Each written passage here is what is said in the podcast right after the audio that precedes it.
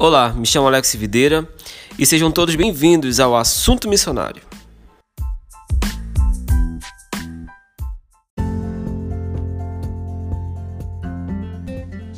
Olá pessoal, estamos aqui com mais um Assunto Missionário. Eu me chamo Alex Videira e hoje estamos aqui com a Miriam Nobre, minha conterrânea do estado do Amapá, e alguém que vai trazer um breve relato, missionário em relação à sua vivência, em relação às suas experiências né, na obra missionária, em relação ao, ao todo que ela tem participado, que tem aprendido em relação a, a missões. E eu quero que a Miriam Nobre se apresente para todos. Olá pessoal, é um grande prazer estar aqui participando do podcast do meu amigo Alex, meu conterrâneo, assim como ele falou. É, sou do estado do Amapá, é, meu nome é Miriam Nobre, formada recentemente pelo Centro de Treinamento Missionário Vida, o CTM Vida. Faço parte da 13ª geração e está sendo um grande prazer estar aqui abordando um assunto tão importante para os dias de hoje. E como o Alex falou, já tive algumas experiências missionárias. Meu primeiro contato missionário foi com os povos indígenas do meu estado, onde pude é, ter a oportunidade de trabalhar com três etnias, que foi a, o, os, os povos Palicu, Galibi Maruorno e os Caripunas, onde estava ali trabalhando com a tradução da Bíblia através da Wycliffe uhum. é, Associates, que é uma organização internacional, e foi o primeiro contato que eu tive com a tradução da Bíblia.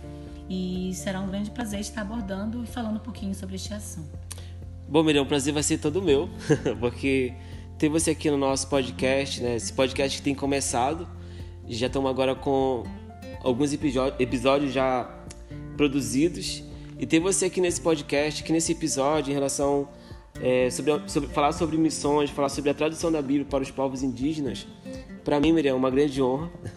Saiba disso, porque tem alguém que foi lá no campo, no campo missionário, lá no aonde os povos indígenas se encontram e, e poder presenciar, poder viver né, ali com eles e, e saber a vivência deles no seu dia a dia, isso é muito, muito bom. Se conta muito em relação a alguém que não tem somente a teoria, mas que também tem a prática, que tem a, essa conciliação dessas duas áreas. Isso é muito bom. Ter você aqui no podcast é, é um privilégio todo meu.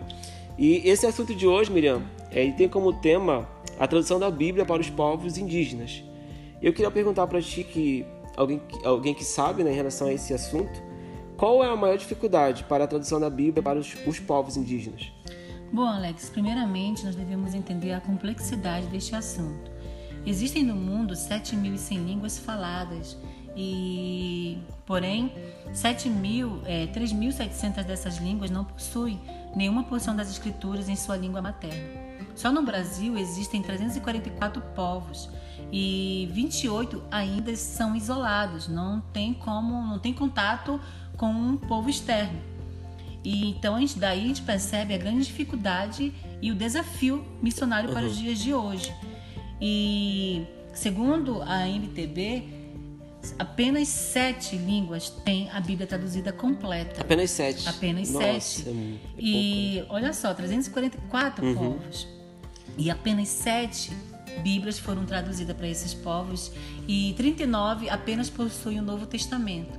E a gente percebe também que existem 11 povos que há uma necessidade muito grande de ter uma tradução da Bíblia, porque já tem um trabalho desenvolvido, Isso. já tem um trabalho ali implantado, porém há uma necessidade de ter a palavra de Deus na sua língua materna.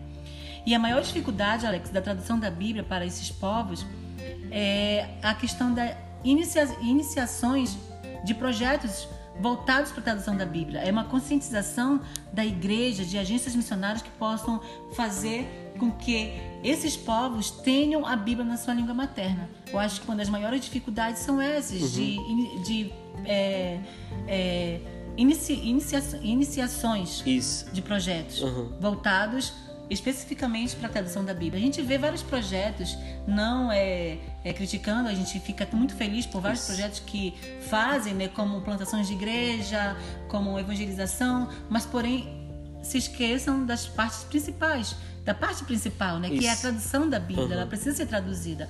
É, talvez uma das dificuldades também que a gente pode é, colocar neste assunto é a barreira linguística que a gente encontra, que há uma barreira linguística e cultural, Cultural, também, que precisa, precisa trazer um evangelho contextualizado, uma Bíblia contextualizada com aquele povo. Também pode ser uma das dificuldades, mas neste assunto a principal dificuldade mesmo são projetos voltados para esse tipo de trabalho.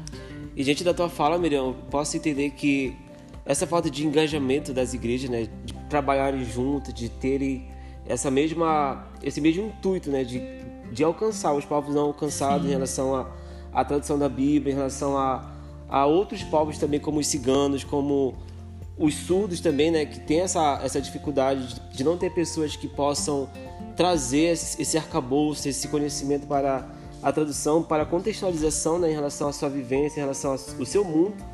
Então, a gente vê que essa falta de engajamento é muito grande, né? A gente vê Com que certeza. essa falta de projetos da, da própria igreja, não é criticando, mas é trazendo uma, uma realidade que a gente pode observar, é, é uma consequência, né? Que acaba, infelizmente, Sim, afetando esse, essa questão da tradução e no alcance da, dos perdidos. E diante do teu envolvimento, Miriam, qual é a, a, a contribuição negativa que tu vê que essa falta de tradução da Bíblia ela pode provocar para, para os povos e seja para os povos indígenas, né, como para outros povos também. Sim. Bom, Alex, para responder essa tua pergunta, é, precisamos entender é, o significado da palavra traduzir. Né, eu trouxe aqui para você o significado conforme o dicionário que diz assim da palavra tradução, que é reproduzir a maneira mais exata possível o significado da mensagem original de uma forma natural do idioma a qual está sendo traduzido. Diante desse significado da palavra tradução, a gente pode entender que é, devido os novos convertidos né, dos uhum. povos indígenas, quando nós entramos com o Evangelho, a gente tem ali pessoas que estão aceitando a Cristo, são novos convertidos. A pergunta é como eles vão entender com clareza quem é Deus e quais foram os seus grandes feitos se eles não compreendem, compreendam e não têm a Bíblia na sua língua materna. A falta de se ter uma Bíblia na sua língua materna é como se enxergar um Deus como você estivesse olhando para um espelho, todo embaçado. Uhum. Você não vai compreender Deus, quem Ele é na sua totalidade, Isso. mesmo a gente que tem acesso a, a, a tantas escrituras, uhum. né?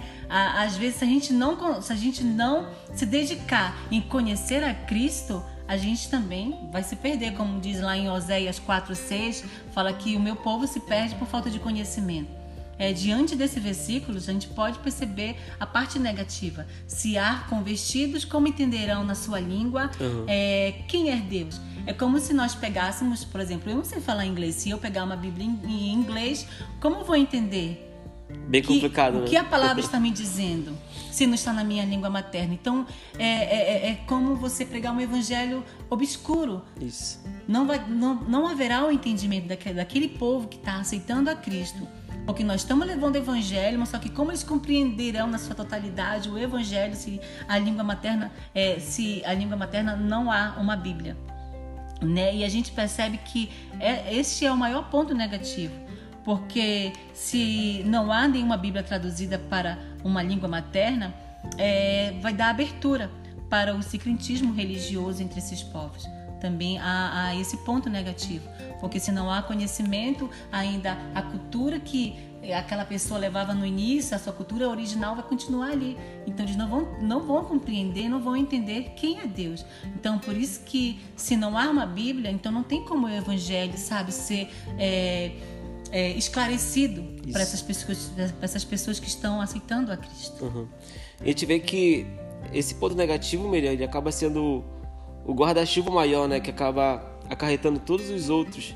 Se a falta de uma tradução da Bíblia, como tu falou, não tem como a pessoa de fato entender, né, Sim. na sua língua materna, na sua língua nativa, e acaba dando espaço, como tu falou, para para diversas Sim. religiões, né, que acabam trazendo é, de forma mais é, assim contextualizada aquilo que eles podem entender, né, aquilo que eles podem ser alcançado em relação a as suas crenças, em relação à sua, à sua vivência ali, né, no seu local de origem. E a última pergunta que eu queria fazer para ti, Miriam, quais seriam as contribuições positivas com a presença de mais Bíblias? Né? Já, já falou agora a questão da que traz a falta né, dessa Bíblia para esses povos. E agora, quais seriam as contribuições positivas é, com presença de mais Bíblias na, na língua né, de origem desses povos? Bom, Alex, a Bíblia é um livro para ser entendido. É a palavra de Deus inspirada pelo Espírito Santo. Além de contribuir para o crescimento espiritual, é uma forma de manter a língua natural, a língua, a língua nativa é um registro que vai ficar ali, uhum. entendeu? Para várias gerações. Várias gerações terão acesso a essa língua. É um legado, né? É um legado que vai se deixar. Então, é uma preservação cultural e linguístico. Isso. Né? A gente percebe que é, é esta importância uhum. que a Bíblia, a tradução da Bíblia, traz para os povos nativos. Porque se quando você tem um registro ali da sua língua, onde você está ali traduzindo a palavra de Deus, então, através da palavra de Deus, é, abre-se um, um, um, leque de opções de traduzir próximos outros livros. Uhum. Então haverá uma língua ali registrada. A gente percebe que muitas línguas estão morrendo, como o Tupi-Guarani era uma das línguas, era uma das primeiras línguas do Brasil, né? E a gente percebe que hoje ninguém mais fala Tupi-Guarani porque não há muitos registros. Então a gente percebe a importância disso, é de se deixar uma cultura ali registrada.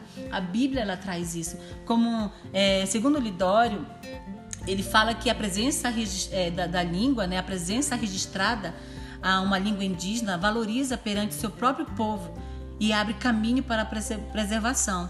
O Evangelho, assim, não apenas responde os questionamentos da alma, mas contribui para a sobrevivência cultural.